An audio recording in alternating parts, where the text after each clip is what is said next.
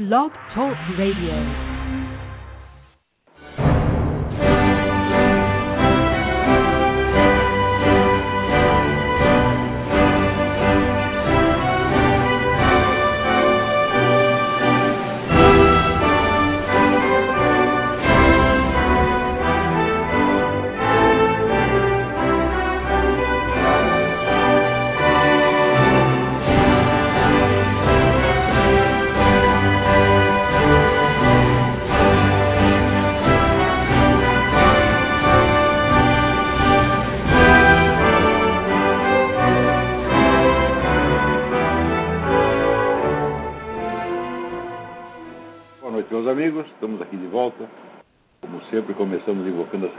Virgem Maria, o Santo Padre Pio de Pietrelcina, para que roguem a Deus que nenhuma injustiça se cometa neste programa. Antes de tudo, quero lembrar a vocês o curso que eu vou proferir aqui de 1 a 6 de outubro, sobre princípios e métodos da alta educação. Inscrições e informações pelo telefone 041 3209 1289 041 9974 4443 ou 041 9650 9671. O pessoal do Centro Cultural Mirador de Porto Alegre, que é a seção masculina do Opus Dei, pede para eu avisar vocês que nos próximos eh, de 20 a 23 de setembro, o professor Henrique Elfes, que é o editor da Quadrante Editorial, estará lá proferindo o curso O Microcosmo, curso de Antropologia Filosófica. Informações no site www.ccmirador.com.br ou pelo telefone 051 3024 7275. Eu também quero pedir a vocês que assinem e divulguem e peçam assinaturas para a petição em favor do articulista Carlos Ramalhete do, da Gazeta do Povo do Paraná. Porque ele publicou um artigo, o pessoal gaysista não gostou, e em vez de discutir o artigo, eles, como sempre, eles pedem simplesmente para calar a boca do sujeito. Retire esse cara daí. É, Eu estou acostumado com isso, durante 20 anos aconteceu isso. Eu publicava um artigo, os caras diziam, tem que tirar esse camarada daí. Quer dizer, não é, não é questão de discutir ideias ou opiniões, é questão de ocupar espaços, de boicotar as pessoas, de calar bocas, tá certo? E de implantar, dizer, o monopólio do direito de livre expressão. Quer dizer, isso não quer dizer que as pessoas não gostem da liberdade, elas adoram a liberdade delas, elas só não gostam da liberdade dos outros. E isso é, bom, não precisa dizer, a coisa mais óbvia é que não existe democracia se não existe confronto de opiniões. Porém, a ideia dos caras é o seguinte, é restringir esse confronto às dissensões internas da esquerda. Então é discussão, digamos, entre maoístas, trotskistas, stalinistas, etc. E daí eles, entre eles, né, resolvem o problema. Isso é o que Lenin chamava o centralismo democrático, ou seja, a liberdade só para eles. Isso está sendo adotado no Brasil inteiro, gente. Agora, eu acho curioso o seguinte, que esse pessoal empresarial, por exemplo, eles discutem, outro dia tiveram até um, sabatinaram o ministro da Saúde a respeito disso ou daquilo. Olha, empresário no Brasil é tudo um bando de boiola, vigarista, analfabeto, metido. Eles só se interessam por aquilo que afeta imediatamente o seu bendito dinheirinho. Então, como alguns interesses deles foram atendidos pela, de- pelo, pelo governo, eles tapam os olhos, fazem questão de ignorar todo o sistema de poder monopolítico que está sendo montado no Brasil, um sistema totalitário que já está funcionando, meu Deus do céu. Você veja, o Carlos Ramalhete escreve para um jornal de interior, na verdade, um estado periférico, por assim dizer. Dizer, o Paraná não está jamais no centro dos acontecimentos políticos do Brasil. Tá certo? Mas nem no Jornal do Paraná pode haver uma coluninha, um artiguinho que contraria essa gente. Então, isso já se tornou normal no Brasil. Quer dizer, as opiniões têm que ser uniformes. Admite algum direito à divergência, desde que dentro dos princípios gerais da esquerda. Isso é assim. Então, você vê, a oposição no Brasil, quem que é o PSDB? O PSDB é o Partido Socialista, meu Deus do céu. E mais, é o partido que está na vanguarda, ele vai até adiante do PT na realização de todo o programa cultural da esquerda, abortismo, gaysismo, etc.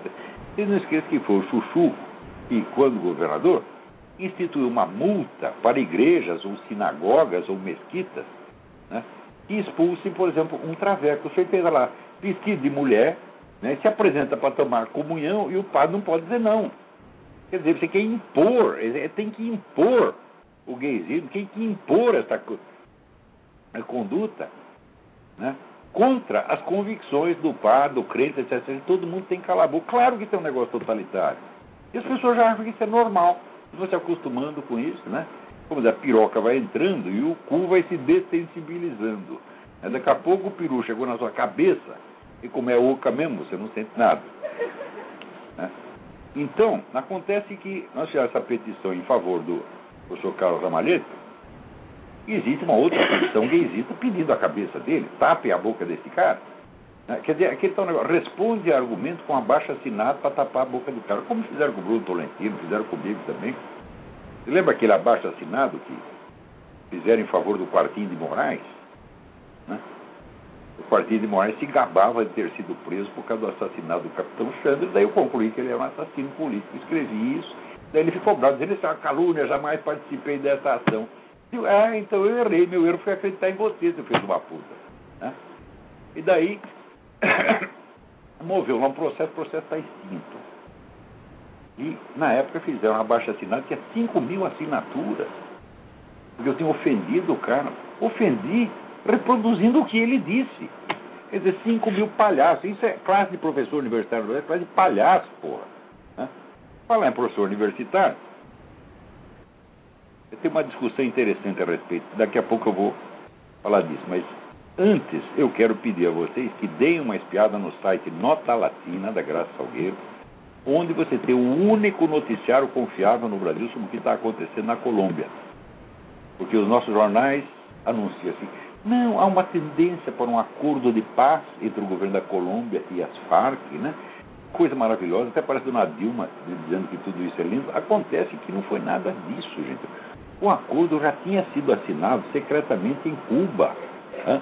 O Manuel Santos, esse filho de uma puta, foi em Cuba para assinar um, um acordo secreto no qual ele promete tudo para as Farc, as Farc viram um partido político legalizado, pode ir para o parlamento, pode é, concorrer até a presidência da República, e as Farc não oferecem nada, elas não devolvem as armas, não devolvem os sequestrados, não param de traficar tóxicos, não param de fazer nada.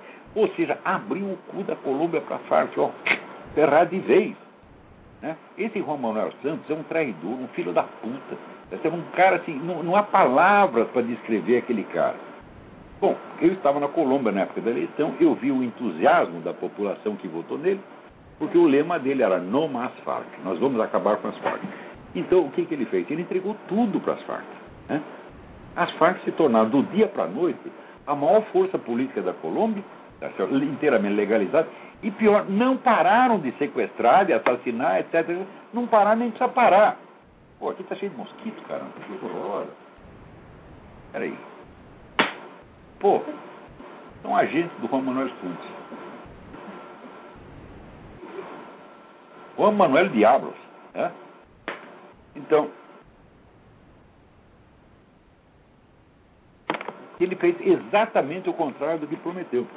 E pior, fez de maneira secreta, sem dar ciência à população, e depois vem com essa palhaçada né, dos acordos que ainda vão ser assinados. Mas já foi assinado, porra!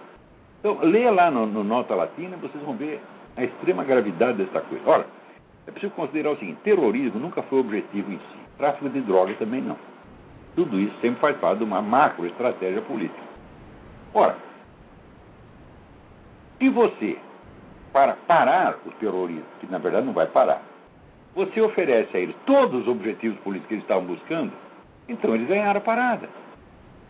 E o terrorismo existe para isto. Então é assim: né? o pessoal da esquerda mata, sequestra, rouba, etc, etc, aterroriza todo mundo, e daí vem o homem da direita, o seu Manuel Santos, e oferece para eles a paz. Ah, vocês parem de matar pessoas e nós legalizaremos o seu movimento. Quer dizer, nós vamos premiar todos os crimes que vocês cometeram durante 30 anos. Tá certo? E vocês não vão ter que dar nada em troca. Quer dizer, os objetivos políticos foram alcançados. Então, é preciso ver a unidade de todo esse movimento, a lógica interna da coisa desde o começo até o fim. Todo grupo terrorista tem objetivos políticos que são alcançados não por meio do terrorismo, né? mas por meio desse tipo de acordos. O objetivo do terrorismo é chegar nesses acordos, meu Deus do céu. Ou seja, você está cumprindo exatamente o que os caras querem que você cumpra, meu Deus do céu. Esses mosquitos estão. Caramba. Em geral, o mosquito chega aqui no verão, mas agora o verão já está indo embora, e agora que estão aparecendo. Então não deixem de ler lá na nota latina, vocês terão todo esclarecimento a respeito. Agora, essa semana também, né, alguém mandou para o seu Caio Blinder né, um, um, pedaço de um artigo meu, acho que foi o Heitor de Paula que mandou, no qual mencionava o fato de que na juventude né, o Clinton participou de uma daquelas excursões à União Soviética que eram subsidiadas pela KGB, todo mundo sabe. Né? Nenhum estudioso da União Soviética ignora isso. Excursões estudantis eram subsidiadas pelo governo para recrutar a gente. Isso aí é, é universal. Tá? Até, olha, tem até um livro clássico brasileiro, o livro do Oswaldo Peralta, O Retrato, já conta isso dos anos 50.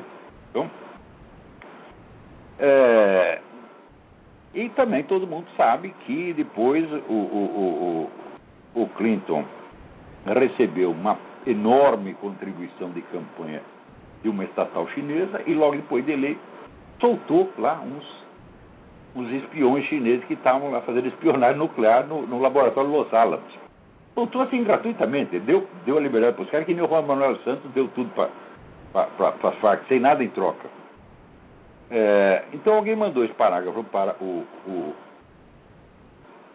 o Caio Blinder e ele disse Está muito hilário esse texto, parece coisa de humorista. No fundo, o autor é um gozador. Será que acredita nessas coisas? Ora, esses fatos aqui são conhecidos nos Estados Unidos. Ninguém jamais os negou. Quer dizer, não, isso não é uma especulação, é, é uma, qualquer pessoa que tenha estudado a história dos Clintons sabe que essas coisas todas aconteceram. Qual a interpretação que se deve dar a elas? Eu não sei ainda. Por exemplo, o George Bush andou insinuando que o, o, o Clinton tinha sido cooptado pela KGB. Eu não sei, isso já é uma interpretação, mas que a KGB usava essas excursões para isso, usava. Se chegou a fazer ou não, bom, aí é conjectura. Mas o fato não pode ser negado. Então, o seu Caio Blinder não poder negar os fatos, que aliás ele desconhece, ele o que, que ele faz? Ele dá aquela risadinha de superioridade. Ah, ah, ah. Isso no Brasil é um argumento assim, arrasador. Ele faz uma cara de superioridade, dá uma risadinha, Pronto, está desmentindo tudo que o outro falou. E de quem não vê que isso é uma palhaçada, que é coisa de circo, até eu tomei umas notas aqui. É aquela, que é verdade, como dizem os latinos, que nomen est omen, o nome é profecia, o do seu Caio Blinder não poderia ser mais exato. O prenome vem de uma palavra etrusca, cujo significado, se algum teve, ninguém sabe. O patronímico significa antolhos, aquilo com que se tapa os olhos de um cavalo ou burro para que não enxergue nada em torno e siga para onde o dono quer. Pode também significar venda, aquela tira de pano preto que cobre os olhos de um sequestrado para que não veja coisa nenhuma. O seu Caio Blinder é, portanto, segundo essa profecia, um sujeito desprovido de qualquer significado se dedica profissionalmente a fazer com que seus leitores só enxerguem as coisas muito parcialmente ou não as enxerguem de maneira alguma. Suas realizações nesse campo são inumeráveis e valeram-lhe durante algum tempo a honra de servir de saco de pancadas para o Paulo Francis no programa Manhattan Connection, onde era invariavelmente chamado de fariseu. Qualificação injusta. Fariseus eram fundamentalistas judeus que tomavam a lei mosaica ao pé da letra. Blinder é mais fiel a Barack Hussein Obama do que a quaisquer tradições judaicas. Sua devoção a essa criatura dos infernos continua intacta depois que o presidente americano humilhou o primeiro-ministro Benjamin Netanyahu e entregou metade do Oriente Médio aos mais ferozes inimigos de Israel. Também não me parece justo acusá-la de mendacidade consciente. Ao contrário, quando ele impede seus leitores de saber alguma coisa, é porque ele também não sabe nada a respeito e se sente sinceramente ofendido em que alguém saiba. Então, Quer dizer, o sujeito ignorar essas coisas, fala, então, quer dizer, ele não estudou nada a biografia do Clinton. Ele faz o que todo correspondente brasileiro faz em Nova York, né? Ele acorda às três horas da tarde e tal, espreguiça, lê um pouquinho do New York Times, recorta umas coisas e manda para o Brasil e pronto, esse é o serviço. A fonte de informações desses caras é a New York Times e CNN. E não passa daí. Não lê um livro, não investiga, não quer saber. E quando você diz uma coisa óbvia, arque sabido, você vê esse episódio da, da China, ficou nacionalmente conhecido como China Gate. Quer dizer, como é que o cara é correspondente e não sabe do China Gate? Fala, não, não sabe, não quer saber. E ele ri da cara de quem sabe. Parece um menino que ia lá em Petrópolis, que era amigo do Pedro. Ele dizia assim, eu sou burro com muito orgulho. Então é isso aí, Caio Blinder. Né? Blinder, no Brasil por ser Blinder, mas de fato é, no inglês é blinder, quer dizer, tampar os olhos mesmo e não enxergar merda nenhuma. Agora, sabe por que, que ele faz isso? Não é só porque ele é ignorante. É porque, como dizia o Cláudio Moura Castro, o brasileiro não lê o que está escrito. Ele lê o que ele imagina que o autor secretamente quis dizer. Hum? Então ele leu isso aqui e já disse, está vendo? Né? Ah, é pior já entende assim e já explica tudo em termos de interesse partidário que estaria por trás do que o escrevendo, para que ele trabalha. Né? Então, isto é a leitura no Brasil. Então, lendo por esse critério, o Caio Brindes já diz: ah, o Olavo está querendo dizer que o Clinton é comunista. E como isso é inverossímil, então deve ser besteira. Então, primeiro, ninguém falou que o Clinton é. O que, que é ser comunista, né? Quer dizer, você não pode transferir para o campo das crenças subjetivas um problema que não tem nada a ver com a ideologia pessoal do sujeito, mas tem a ver com os comprometimentos políticos dele. Pouco importa saber se tal ou qual político é comunista ou não é comunista. Interessa saber quais grupos ele está ligado, quais interesses ele objetivamente propugna, quais ele objetivamente defende. Então é óbvio que ele defendeu os interesses da China e não dos Estados Unidos. E também é óbvio que ele fez isso após ter recebido muito dinheiro da China. Tá certo? O cara não precisa absolutamente ser comunista para ser um filho da puta. É? O mundo está cheio disso. Né? Agora, o próprio Caio Blinda não é comunista. Quanto ao resto, não sei. Peraí, tem alguém na linha aí. Alô, quem é? Alô? Alô? Alô, quem é? Alô? Quem é? Alô, professor? Sim. Alô? Fale alto. Estou é, tentando falar bem alto. Essa ligação está muito ruim. Desliga aí.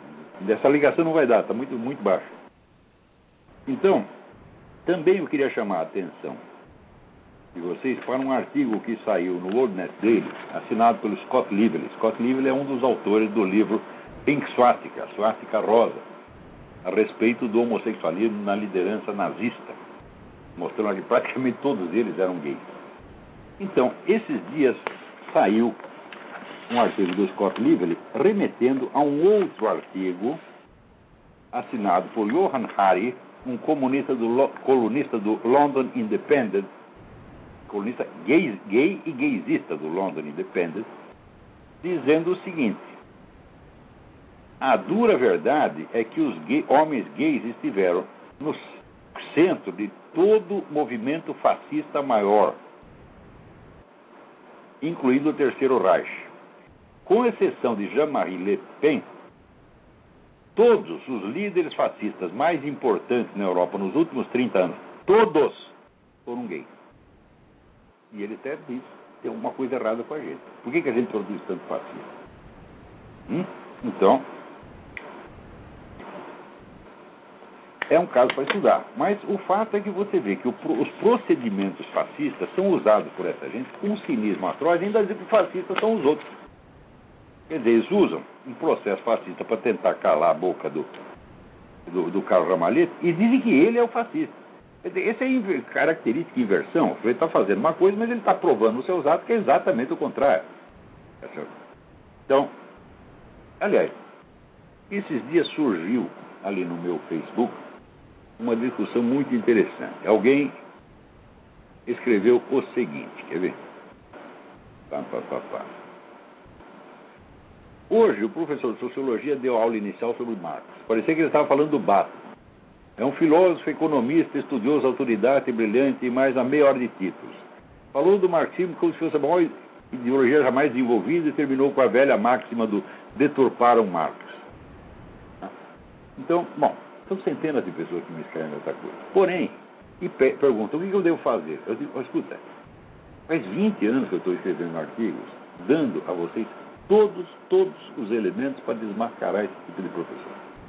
Você vai lá no meu site www.olavedecarvalho.org e simplesmente clica a palavra Marx no aparelho de busca. Você vai ver um montão de coisa que apareceu.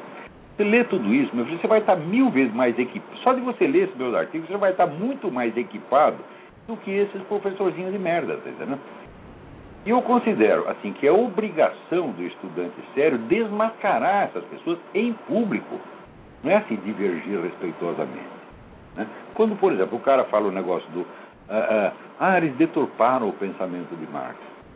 Eu digo, professor, o senhor sabe quantos já disseram isso antes do senhor? Olha, Stalin subiu ao poder dizendo isso. Que o Trotsky estava deturpando Marx e que ele é que tinha o marxismo verdadeiro. Daí pegou, fez um marxismo muito pior do que o do Trotsky. Daí veio né, o, o Mao Tse Tung e disse, não, esses caras são todos revisionistas, eles deturparam Marx, nós é que vamos fazer o marxismo brasileiro. E daí, como na União Soviética tinham matado 40 milhões de pessoas, ele matou 70. Né? Então, cada vez que o sujeito diz deturparam o Marx, eu digo, opa, o negócio é para ficar com medo. Só que esse idiota do professor não sabe disso. Ele pensa, quando ele diz deturparam Marx, as pessoas vão entender assim que toda essa violência foi uma deturpação, que Marx, na verdade, é um anjo de caridade. Então, sabe o que você faz, ô? Você pega os, aqueles trechos que eu mesmo citei, você procura no meu site, em que Karl Marx diz abertamente que para o advento do socialismo será preciso exterminar povos e nações inteiras. Ele diz isso com todas as letras. Então você vai lá e esfrega na cara dele, olha aqui, quem que deturpou? Os caras mataram toda essa gente, estava fazendo exatamente o que Marx mandou fazer. E você tem que mostrar isso para o cara, em público, e dizer, professor, o senhor não sabe nada a respeito. Nada. É? Tem que dizer isso na cara. Faça isso uma vez, e sabe o que o professor vai fazer? Ele vai te dar 10 até o fim do curso só de medo de você repetir a dose. Eu sei isso por experiência. Tem alunos meus que já fizeram, e funcionou pra caramba. Tiveram uma carreira universitária brilhante. Todo mundo, não, aí vem um cara que lê os livros, vamos dar 10 para ele. É assim mesmo. Porque esses caras são charlatães, e como todo charlatão, ele não tem segurança interior, não tem fundamento interior. São os caras ocos. E como tá, são covardes. Você vai burro, eles saem correndo. Agora, se você se intimida perante a autoridade do professor e quer ter uma discussão educada, aí ele vai pisar em você e vai acabar com você. Né? Você vê, o Carlos Ramalhete não foi educado, foi educadíssimo no artigo dele, coisa que eu nunca sou. Né? Então, faça objeção educada e você está lascado, meu filho. Você tem que entrar com esse sujeito de pé na cara.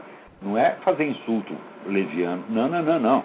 Você tem que demonstrar por A mais B que o sujeito é um charlatão, vigarista, ignorante e que não tem o direito de ser professor de nada, nem de escola primária.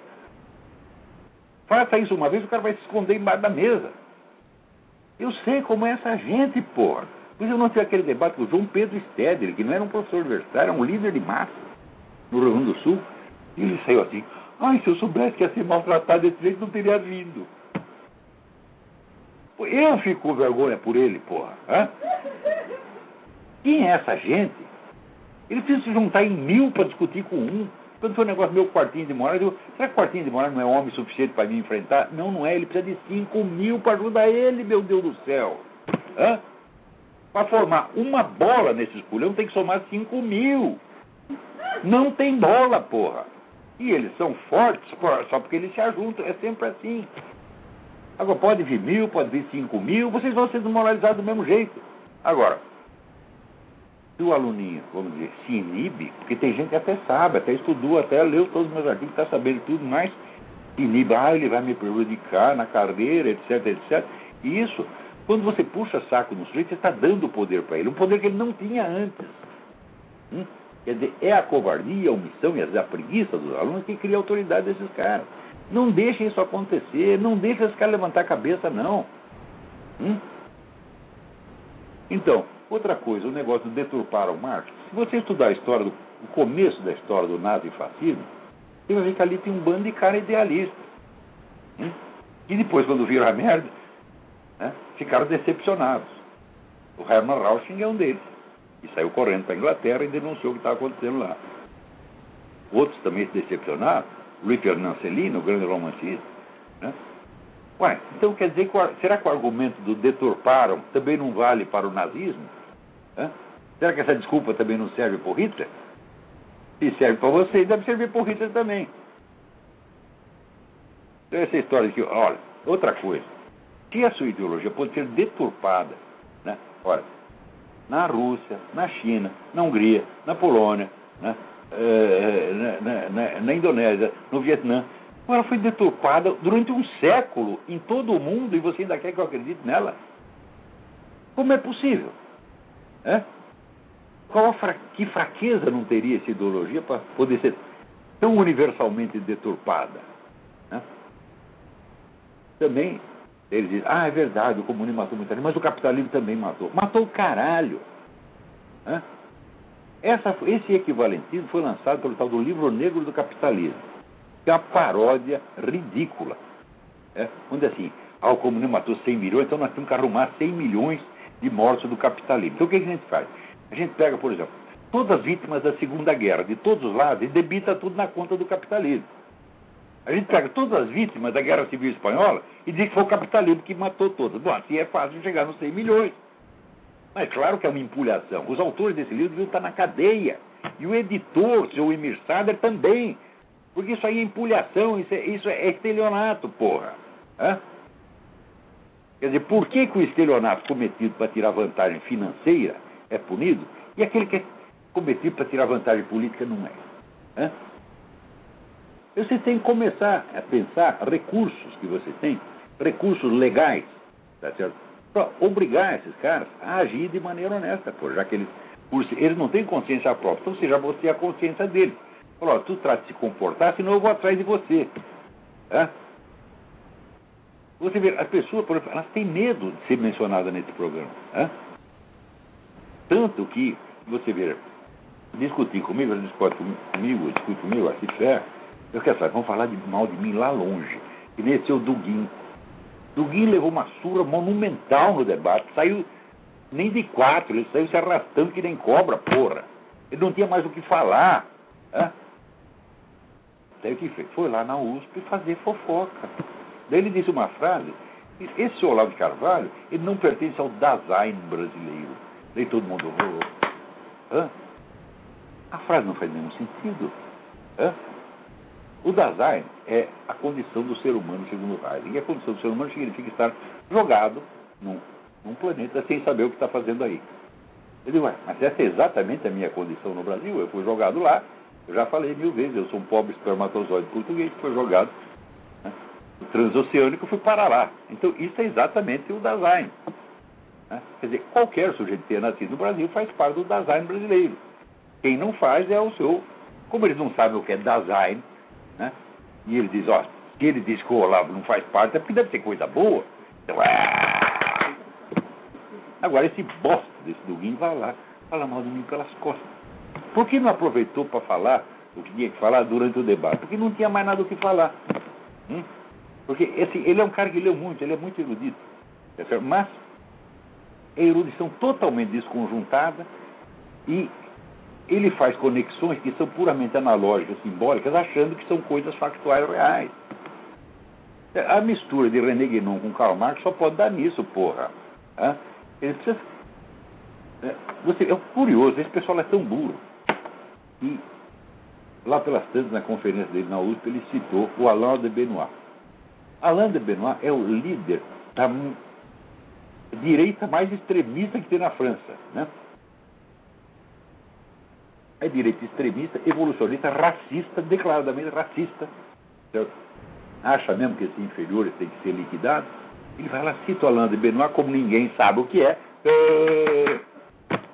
Ora, porra! É? Agora, o, o, na cabeça do Duguin, né, é as misturas, assim, Alain de Benoit com Karl Marx, com René Guénon, né, com aqueles nacionalistas russos, tradicionalistas russos, com Solovyov, ele faz um samba do russo doido, você tá entendendo? E como é contra os Estados Unidos, o pessoal aceita. Qualquer merda que seja contra os Estados Unidos, eles aceitam. Né? Uma coisa curiosa nesses comentaristas analfabetos, tipo Caio Blinder, Caio Blinder, né? é o seguinte. Eles interpretam toda a política americana como se todo governante americano, todo político, todo senador, todo deputado, são agentes do imperialismo americano. Todos eles, então, agem sempre em função do interesse nacional americano. Essa é a linha de interpretação que os caras adotam. Hum? Ou seja, para isso é preciso você tampar um século de história. Né? Por exemplo, alguém aqui até me lembrou o, uh, as análises que o Murray Rothbard fez sobre o Império Rockefeller. Né? E mostra por A mais B, fala, não, essa aí é uma elite globalista, socialista fabiana, tá e cresceu ajudando a União Soviética, porra, e não seu próprio país. Então o que você tem aqui é uma elite fabiana firmemente decidida a implantar o socialismo no mundo, não pelos meios soviéticos, não aquele socialismo de estrita observância, um socialismo meia-bomba, um socialismo moderado. Essa é a política deles. E eles usam os comunistas, os comunistas usam. Isso é que é a elite americana. Então, se você acha que tudo que eles estão fazendo é para o interesse nacional americano, você não está entendendo nada do que eles estão fazendo. Mas o estereótipo do imperialismo americano tem que valer. Sim, existe imperialismo, sim. Só que não tem nada a ver com, com o americano e não é para beneficiar a nação americana, é para beneficiar grupos globalistas que hoje estão fazendo tudo o que pode para quebrar a soberania dos Estados Unidos, como fazem o possível para quebrar a soberania dos outros estados. Então, curioso, até no meio marxista, até o Antônio Negri entendeu isso, porra. Hã? Mas o pessoal lá vai ler os livros do Antônio Negri, é muito difícil, porra. Hã? Então, eu acho o Antônio Negri o cara mais inteligente que tem na esquerda a mente disforme completamente, mas alguma coisa da realidade ele vê.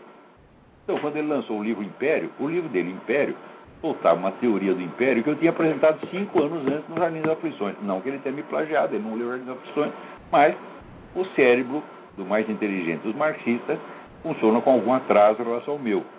Então ele soltou a mesma teoria, ele disse, ah, descobri. Né? Então, então, olha, esse negócio de você soltar a mesma teoria, um atraso já me acontecia e foi até pior. Isso, mas você deve confessar. Quando eu inventei a teoria do conhecimento por presença, eu achei que eu era um gênio. E depois eu descobri que a mesma teoria tinha sido publicada por um filósofo árabe no século XI. Né? Então, é um vexame maior que o do Antônio Negri. Só que é o seguinte, eu confesso que ele não. Então, peraí, tem alguém na linha. Alô? Alô, quem é?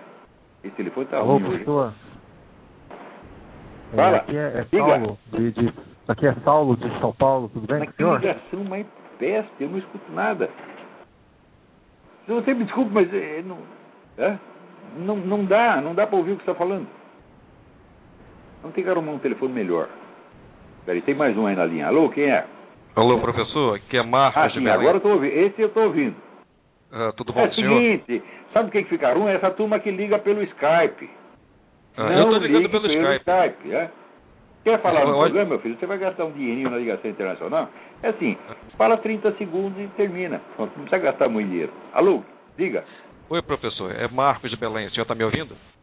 Marcos de Belém, tudo bem? Tudo bom? Eu tô ligando pelo Skype. Acho que a minha conexão aqui é melhor. É, mas não, É. não ligue pelo Skype nunca. Isso aí não dá certo. Deus Ah, está dando tá. certo por coincidência, por sorte. ah, tá certo. Ah, que bom, né? Professor, é, falando no Clinton, né? mas bom- também, tá vendo? A- a- a- o volume sobe e baixa, sobe e baixa. Eu entendo metade das suas palavras, outra metade não. é, o senhor está me ouvindo melhor? Melhor. Falando no Clinton, né, é bom lembrar que ele teve uma participação no lance da Farc, né, quando ele é, ordenou aquela Operação Colômbia. E o senhor mesmo comentou isso em programas. Sim, o plano Colômbia do Bill Clinton foi feito para beneficiar as Farc. O plano é o seguinte: Exatamente. nós damos ajuda ao governo da Colômbia, ajuda militar, financeira e técnica ao governo da Colômbia para combater o narcotráfico, desde que não toque nas organizações políticas, ou seja, não toque na Farc. O que aconteceu? Destruiu todos os cartéis, entregou para a Farc o monopólio do, do narcotráfico na Colômbia. Vai dizer que o Clinton fez isso de burro? É claro que não. Você vê, Clinton- isso não quer dizer que o Clinton é comunista. Porra, para de pensar como um jumento, porra. Ser comunista ou não ser comunista é uma questão inteiramente subjetiva e que não pesa. Você não pode dizer que o Lula é comunista. Não, ele não é comunista. Ele está dentro de um esquema de poder comunista. A crença subjetiva do idiota lá interessa, porra. Hã? Crença subjetiva importa. Você sabe, a crença subjetiva de Aristóteles. no que, que Aristóteles acreditava, no que, que Leibniz acreditava, mas o que, que o Lula acredita? Ora, porra! O homem medíocre não age segundo suas crenças, ele age segundo a posição que ele ocupa no esquema, porra. O Clinton, mesma coisa, e o Lula, mesma coisa, porra. Então, O- dizer para essa elite globalista americana, a ascensão da esquerda na América Latina era importante. Senão eles não ajudariam. Exatamente. Me parece que o Clinton segue as diretrizes do Clube de Bilderberg, né? Mas sem sombra de dúvida, sem Com sombra dúvida. certeza. Assim como o Fernando Henrique Aliás, Cardoso. aliás, até saíram perdendo com isso, porque a Hillary queria ser candidata da outra vez, o Bilderberg decidiu, não, é o Barack Obama. Dois dias depois, a Hillary baixou a cabeça e renunciou à candidatura. Tá vendo o que dá? É. Você Para- vai subir na vida puxando o saco? Pô, puxa o saco, o saco cai em cima de você, pô. Para o, o Brasil, o elemento do, do Clube de Bilderberg é o Fernando Henrique Cardoso, que abriu o caminho para o PT, né? Sem sombra de dúvida, é, o homem do Bilderberg no Brasil. É, e essa, essa como essa gente é. é que é interessante. Aqui, na- na- na- no programa do Partido Democrata, eles tinham tirado a palavra Deus. hum, E também tiraram a menção a Jerusalém como capital de Israel, porque eles não querem desagradar os palestinos. Bom, daí deu um bafafá, todo mundo começou a jogar tomate. No dia seguinte aconteceu. Deus voltou e Jerusalém voltou. O Fernando Henrique a mesma coisa. Numa das candidaturas dele a governador, entrevistado na televisão perguntava: o senhor acredita em Deus? Ele falou: não, perdeu a eleição. Na eleição seguinte, ele tinha transformado um crente, já estava de joelhos, né, confessando, comungando, Nossa Senhora, Virgem Maria. É, é assim, política é assim, como é que você acredita nessa gente, porra? É? o, o, o Fernando Henrique, ele nos últimos anos, antes da eleição do Lula, de, de 98 a 2002, ele provocou uma situação de tumulto econômico, de desgaste no plano real. Isso abriu o caminho para que a população eh, já não suportasse mais a presença do PSDB no governo e, e votasse no PT como escolha. Mas ele já E- dizia antes pro Lula: você sabe que essa cadeira é sua. É? Isso. Ele recusou Esse- apoio ao próprio candidato deles. É sério, o que ele está fazendo? Está trabalhando pro Lula. Por quê? Esse- Porque o Bilderberg mandou trabalhar pro Lula. Falou, agora nós queremos Lula. Isso. Porque, sabe por quê? Porque o Lula faz o seguinte negócio com o Banco Mundial. Ah, nós, a gente segue a sua política econômica, restaura a economia do país e vamos dizer que é mérito nosso e não do Banco Mundial. Tá? Então, e por outro lado, nós instituímos a, a política de controle socialista de tudo mais, que não interfere diretamente na economia, e o Banco Mundial está satisfeito. É esse o negócio. Esses, esses elementos do Clube de Bilderberg eles são sempre usados para abrir caminho para a etapa seguinte né, do plano deles. Né? Interessante. Sem sombra de dúvida. Eu quero Porque deixar é o aqui. a longuíssimo prazo. tá? Isso, Fabiano. conservando, vamos dizer, um mínimo, mínimo de liberdades democráticas formais, meramente formais, que no comunismo não existe. Essa é a diferença. Isso. É. Eu quero, Então- para finalizar, professor, eu quero deixar aqui a dica de um artigo excelente é, do Edward Griffin, né, que foi publicado no site da Freedom Force International. E este artigo se encontra traduzido para o português numa série de quatro é, é, é, é, partes, né? E o nome do artigo é O Futuro Está Chamando. O futuro está chamando por G. É, senhor- Edward Griffin, G-R-I-F-F-I-N. Tudo que esse Griffin escreve é importante. Ele é um dos grandes repórteres aqui do, do- dos Estados Unidos. Descobre coisas do Arco da Velha. Recomendo também que vocês leiam o livro dele sobre a ONU, The Fearful Master, O Senhor Fearful. Temível. Tá certo? Isso. E, esse, esse artigo ele está publicado em, em traduzido em português, né, numa série de, de quatro artigos. O senhor localiza ele no, no, no Google. Ele começa falando sobre o abismo entre individualismo e, com- e coletivismo, né? Ele fala também sobre o, o- o jogo de poder entre os socialistas fabianos e os leninistas, a ação do CFR nos bastidores do, do poder nos Estados Unidos, desde o Coronel House, e também fala sobre a- ações dos inimigos internos que têm chegado ao poder nos Estados Unidos, que não é de hoje. O Obama não é um primeiro. Olha, Né? se bem que a contraposição de individualismo e coletivismo não é como os liberais costumam apresentar e não é como o seu Duguinha apresentou. Ele segue o mesmo conceito, ainda que com o rótulo oposto, com o signo oposto. Ele é a favor do coletivismo. Os liberais a favor do individualismo. Acontece o seguinte: Historicamente, o individualismo, que foi introduzido como ideologia na Revolução Francesa, ele culmina necessariamente no coletivismo, porque você não tem mais as ligações culturais, religiosas e morais orgânicas que coerem a sociedade. Você espalha os indivíduos, então daí aquilo vira um caos e o único jeito é você instituir agora um coletivismo desde cima. Então há, uma, há um jogo dialético dessas duas coisas. Tá certo? E a, a, por exemplo, atualmente você não tem um individualismo extremo na moral sexual, cada um pode fazer o que quiser, não é assim? Então tem o total individualismo. Resultado, vem os controles governamentais em lugar da moral que já, já existe na sociedade. Que é a moral que ninguém instituiu, que foi se desenvolvendo sozinha, por experiência. Então, por assim vamos chamar de moral orgânica. A palavra não é muito certa, mas é a moral natural da sociedade. Você corrói a moral, cria um individualismo onde cada um só está pensando no seu direito ao prazer, e em seguida, para defender esse direito ao prazer, se instituem novos controles, agora governamentais, controles mecânicos, tá certo? E está tá aí o coletivismo. Então, individualismo e coletivismo não são termos opostos, são termos complementares dialeticamente. Isso é importante entender. Então, quando o, o, o, o liberal faz apologia do individualismo, às vezes ele não sabe o que está falando. Ele não estudou o assunto suficientemente. Eu sugiro os livros do historiador francês chamado Xavier Martin. Xavier Martin escreveu vários livros sobre a ideologia da Revolução Francesa e essa conexão de individualismo e coletivismo, que ele não expressa exatamente com esse termo, fica ali claríssima. Hum? Então, toda a ideologia da Revolução Francesa era baseada na noção do indivíduo humano entendido como organismo independente. Quer dizer, cada organismo tem uma vida própria por si mesmo. Tá? É, e, ou seja, ele não tem conexões culturais, ele não tem uma herança né, moral, nem, nem, aliás, nem biológica, ele é uma totalidade em si. E daí, como é que você faz para organizar a sociedade constituída de individualidades absolutas autônomas? Só pelo regulamento estatal. Então aí vem o coletivismo. Então, preste atenção. Individualismo não é um valor que possa ser defendido, é um elemento puramente ideológico e culmina na sua ideologia complementar, o coletivismo.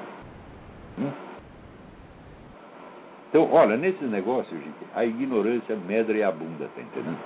Gente que nunca estudou merda nenhuma. Por exemplo, a pessoa fala, ah, por que eu vou responder professor comunista? Eu digo, olha aqui, na minha biblioteca tem mil livros sobre o comunismo. Contei a semana, mais de mil.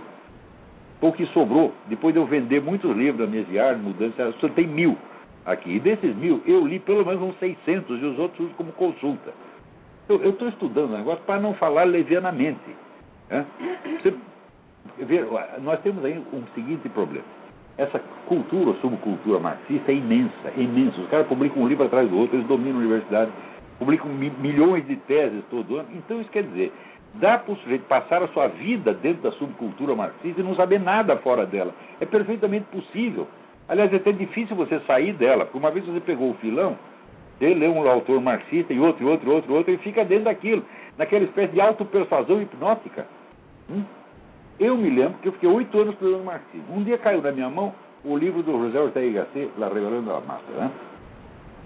E o autor era flagrantemente anticomunista, e eu li aquilo e perguntava assim: Meu Deus, como é possível um anticomunista ser tão inteligente?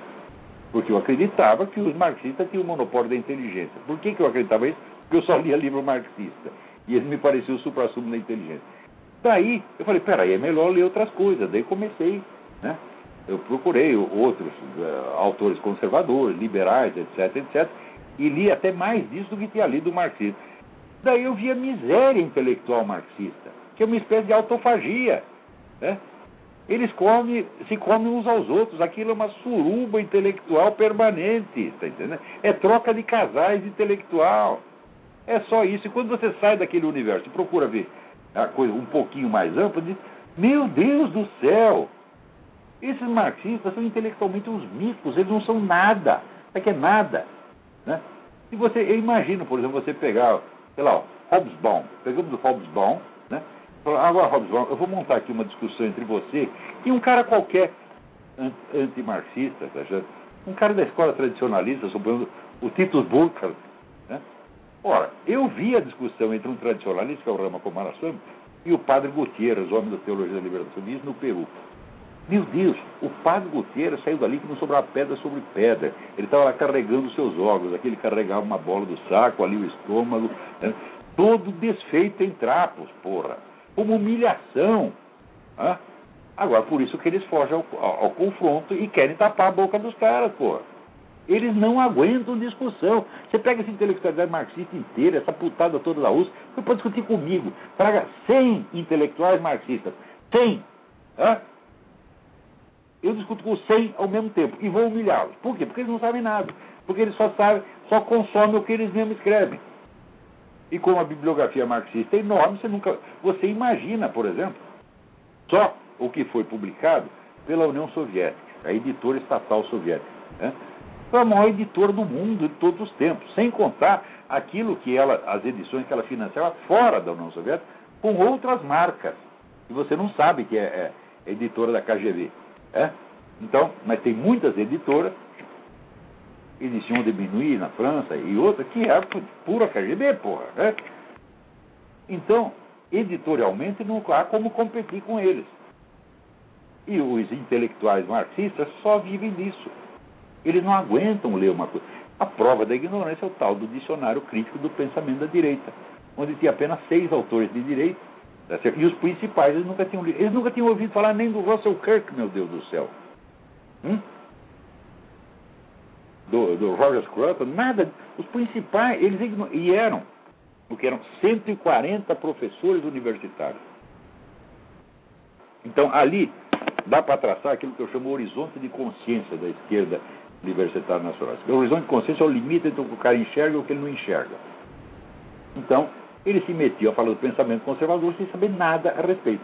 E essa ignorância lhes é favorável, porque eles passam essa visão aos aluninhos, os aluninhos acreditam que realmente nada existe fora daquilo. Então, eles são todos o Caio Blinder, né? tudo blinder, tudo para botar a venda nos olhos, impedir que a pessoa enxergue. E eles mesmos são vítimas disso. Você pega esse Vladimir Safatli, ele é uma pobre vítima de si mesmo, coitado. Né? Como eu disse, o imbecil coletivo é uma coletividade de pessoas de inteligência normal até mesmo superior, se reúne com a finalidade de imbecilizar-se umas às outras. E tem nisso um sucesso espetacular, porque eles ficam burros mesmo. Hum? A Malena Chauí, na juventude era uma moça de muito talento, além de ser muito bonita na época, agora embagulhou, mas era bonita. Né? Ela ficou né, ofendidíssima, porque a mulher chamou ela de velha feia. Eu digo, ah, para mim, se me chamar de velho feio, eu digo, você tem, tem toda razão. Eu, você pensa que eu sou quem? Né? O deus Apolo, porra. Mas ela ficou ofendidíssima. Agora, no começo ela não é apenas bonita, mas era uma mulher de talento. Só que prostituiu tudo e hoje só fala besteira, fala cada coisa que você fica com dó. Agora, só fato ele não esperou nem para envelhecer para ficar gaga. Ele já veio do bercinho. Tá? Então,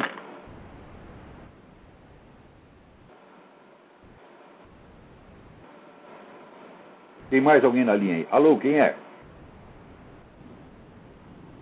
Alô? E fudeu. Então, aqui, vejam lá no meu Facebook essa discussão. Quem lançou o negócio foi um rapaz chamado Felipe Amaral. Procura lá o verbete Felipe Amaral, tem uns 40 comentários a respeito, e eu fiz várias intervenções ali, né, contando, por exemplo, ó, todos esses que são vítimas de professores marxistas. Eu nunca fui. Nenhum professor marxista jamais me oprimiu. Por quê? Eu tomei a providência prudentíssima de fugir da escola. Primeira coisa. Segundo, eu fui estudar marxismo porque eu mesmo quis, porque eu mesmo era um idiota. Ninguém me idiotizou. Eu se idiotizei a mim mesmo. Tá lendo, então, George Lucas, né? Theodor Adorno, né? o Louis Althusser, o Regis Debrecht, tudo aquilo maravilhoso durante algum tempo. Aos poucos eu comecei a ver que era furado e o livro do Ortega Gasset que me abriu definitivamente os olhos falar ah, existe vida inteligente fora do marxismo, deixa eu ver o que é. Quando eu fui ver o que é, meu filho, foi um arraso, um arraso. Né? Então, você imagina, por exemplo, o economista marxista discutindo o Ludwig von Mises. Você sabe o que, eles fizeram com o Ludwig von Mises? O escritório do Ludwig von Mises ficava na parte oriental de Berlim. Quando os russos ocuparam, aconteceu que a, o escritório dele caiu na área russa. Eles pegaram todos os papéis do Instituto Fomis e foram estudar em segredo. Sumiram com os papéis e ficaram lá estudando. Por quê? Porque eles tinham demonstrado que a economia totalmente estatizada era impossível. E eles fizeram as contas e falaram, caralho, não é que o homem tem razão, e agora o que, é que a gente faz? Hum? Daí foram lá, maquiando, maquiando, maquiando o comunismo, né? E hoje em dia todo comunista diz, nós respeitamos muito a iniciativa privada. Sim, é claro, na China tem iniciativa privada. É, tudo que é país comunista tem iniciativa privada hoje. Por quê? Porque eles fizeram as contas e viram que não dava. Só que em vez de dizer, nós estamos totalmente errados, não, agora nós vamos maquiar. Né? Nós vamos aqui conservar um pedaço de capitalismo, e quando dá errado, nós dizemos que é capitalismo, e quando der certo, nós dizemos que é socialismo. Exatamente o que eles fazem.